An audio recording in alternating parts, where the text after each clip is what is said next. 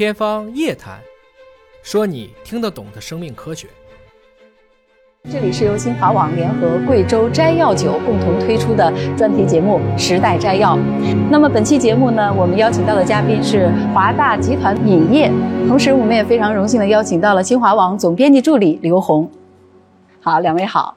好。嗯，我最先问的问题啊，就是我们国家基因库的门口放猛犸象，嗯，是因为我们也有它的基因信息吗？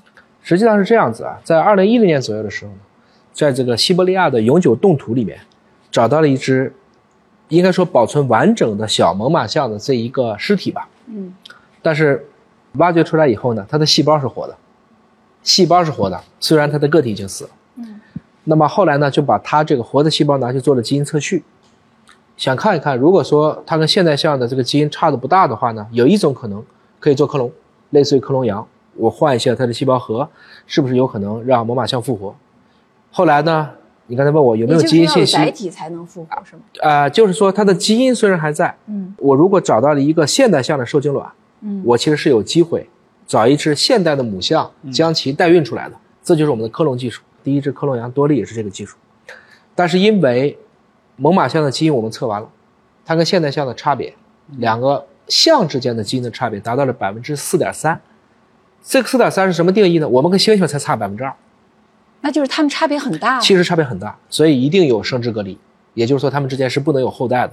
换言之就，没办法代孕，哎，这么代孕肯定也排异了，那所以这条路走不通了。把这个确实给给我们更多的一些思考。嗯啊，我知道像您刚开始工作的时候，啊不久就碰到了非典，对在当时的情况之下，做病毒的全序列的解读还是危险性比较高的。啊，你当时是刚毕业吗？对怎么会在这么核心的团队里？毕业虽然是也就是我七月份九个月时间吧，啊，表现比较好，还是这个还是你够勇敢。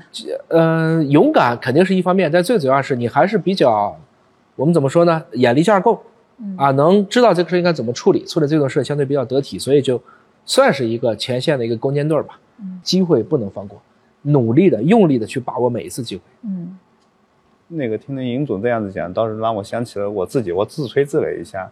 那时候就是相当于二零零一年，我就是自主动的我就跑到了战地记者。对，然后我就去了那个耶路撒冷待了两年。哦，啊，所以说有的时候确实是这样子。年轻人，你叫我现在这个岁数，我就要去，对。我可能会很多的犹豫，家里的拖累啊 这些方面。我我很。赞同，对吧？就是在那个时候我也问过留作这吧？您这个问题嗯。是是确实是啊，其实你看哈，诺贝尔奖获得者很多嗯。六十岁的时候获奖，嗯。我奖励的是你三十岁的时候成就，嗯。不是说你六十岁的时候那个做的研究。嗯。所以我华大做科研叫尊幼爱老，尊幼爱老，年轻人那个时候最有干劲的时候，嗯。我们当时负担很轻的时候，就应该多去干这个。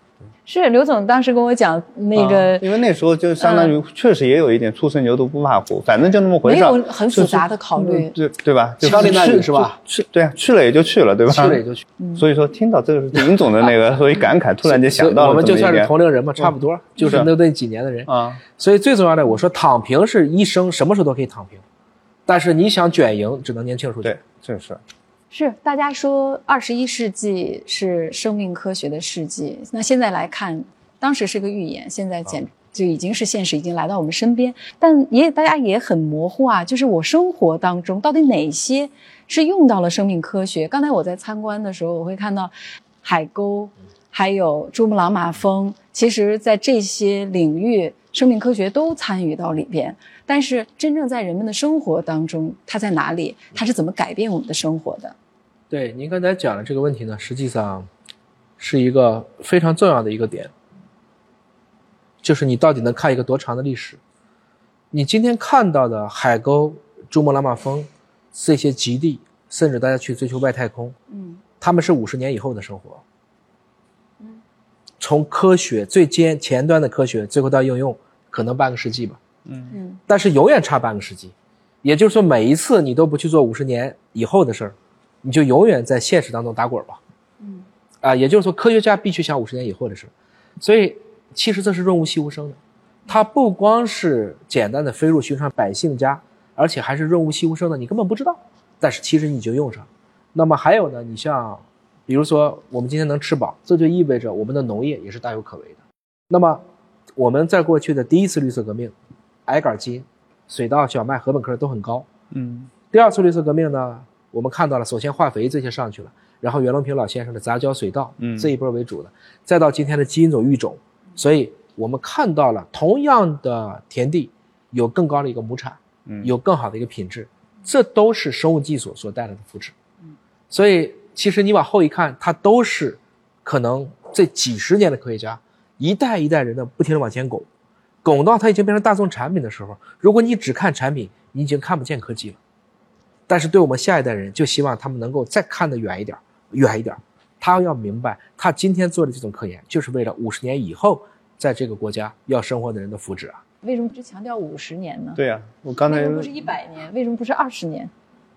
就是我现在看到的很多的技术，嗯基本上它从一个技术的原创性提出，到全球都能用得上，这个时间段大概是三十到五十年，所以五十年算是一个基本是最长时间了。我们昨天那个跟几个朋友聊天的时候，那个谈到您，然后他们的感慨是您是一个从未来回来的人。